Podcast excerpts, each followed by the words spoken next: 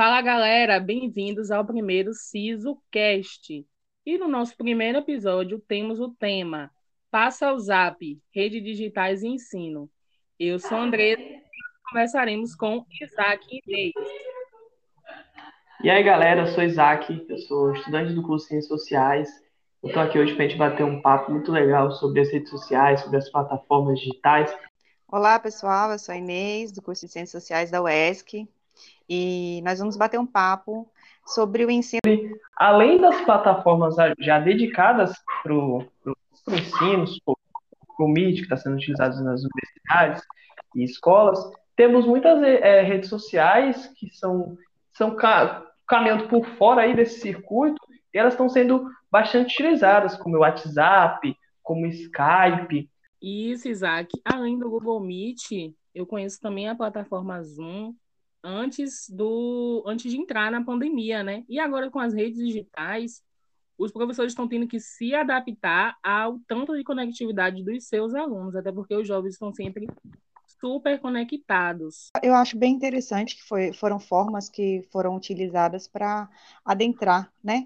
O professor está tendo a oportunidade de continuar o seu ensino e o aluno o aprendizado com algumas interferências conexão, essas, esses, esses tipos de problemas tecnológicos, é normal, mas são plataformas que têm auxiliado bastante para o ensino, tanto no ensino médio quanto na graduação, e a gente tem percebido que é o que está salvando hoje a educação de uma forma de que infelizmente não, como não gostaríamos, mas é o que está nos auxiliando no momento. Interessante a gente também falar tipo assim dos pontos positivos que todas as redes estão trazendo para a gente, né? Tipo assim, porque os professores antigamente eles não cediam tanto às, às redes sociais, a que os alunos tivessem é, mais é, acesso aos telefones durante as aulas para fazer pesquisas e demais. Além das redes digitais também oferecerem modernidade, né, ao aprendizado que a gente está acostumado nas escolas.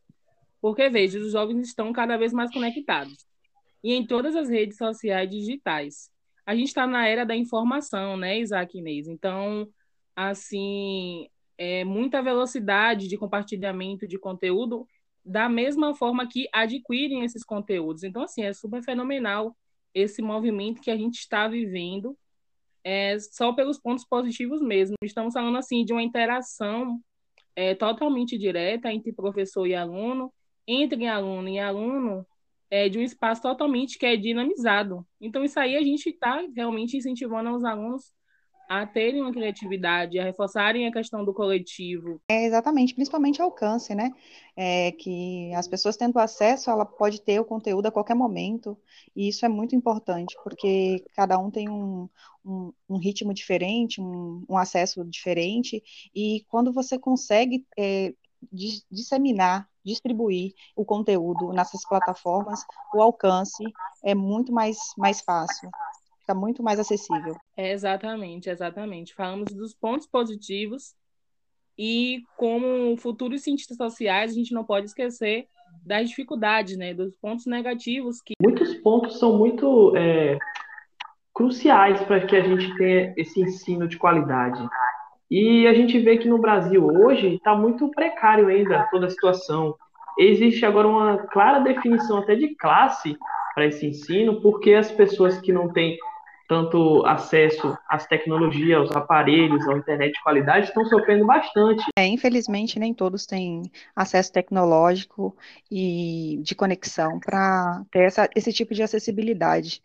Infelizmente, é nesse momento que a gente consegue perceber que a evasão começa a iniciar, né? O Inês falou é a questão da evasão escolar, né? É, existe até um relatório do ano passado da Unicef que aponta como a pandemia acentuou problemas que já existem, né? esses problemas já estão existentes na sociedade. E a gente está falando mais de 1 milhão e 300 mil crianças, né, de 6 a 17 anos, que evadiram do ambiente escolar. E, em sua maioria, a gente tem que realmente é, trazer a realidade que, em sua maioria, são crianças negras, crianças indígenas, é, do norte do nordeste. E nessa pesquisa também aponta que apenas é, 33% do domicílio brasileiro possui computador e acesso à internet. Então, os pontos negativos, eles, eles clareiam né, as desigualdades que existem aqui na sociedade brasileira. O que vocês acham aí? O que vocês prevê para esse período pós-pandêmico aí? O que vocês acham que pode mudar nessa relação aí de educação e tecnologia? É uma, é uma boa pergunta, mas é uma pergunta que pega a gente no pulo, né? É. Esse ensino né, digital, nas redes digitais, eles acabaram abrindo os olhos para a necessidade da educação estar presente nas redes sociais. É, se pós-pandemia a gente vai ver as redes digitais, é, cyberespaço, como algo que vai ser parceiro do ensino. É, bem colocado. Eu acredito que a tecnologia agora vai entrar como uma parceira muito forte, realmente, porque a gente percebe que alguns alunos que não tinham acesso, que não tinham como chegar ao ambiente físico, hoje conseguem é, assistir uma aula, fazer um estudo, fazer uma pesquisa muito mais é, com, com a qualidade muito maior. Não que o ensino na, na, na sala de aula vai ficar de lado, mas a tecnologia vai somar é, eu queria também passar para a Inês aí para ela também discutir um pouquinho sobre esse assunto. Eu acredito que esse ensino ele vai ser é, vai, vai ser uma coisa gratificante, mas para frente nós vamos perceber que realmente algumas pessoas que, por conta de, de acesso, acesso mesmo, é, não conseguiriam estar em lugares que com acesso tecnológico vão conseguir estar. Então, acredito que isso vai ser benéfico. Então, galera, esse foi o nosso primeiro SISOcast e virão muitos outros por aí. Agradeço a presença de vocês até aqui. Se cuidem e usem máscara. Valeu, galera. É, foi um prazer aqui conversar com vocês, vocês ouvindo a gente aqui até o momento. É, eu queria deixar um grande abraço e muitos cuidados aí, e para que quando esse período passar, todo mundo possa se abraçar e ficar todo mundo bem. É isso, pessoal. Eu quero agradecer a participação de vocês, quero é, agradecer pela oportunidade desse bate-papo e até a próxima. Até, galera. Tchau, tchau.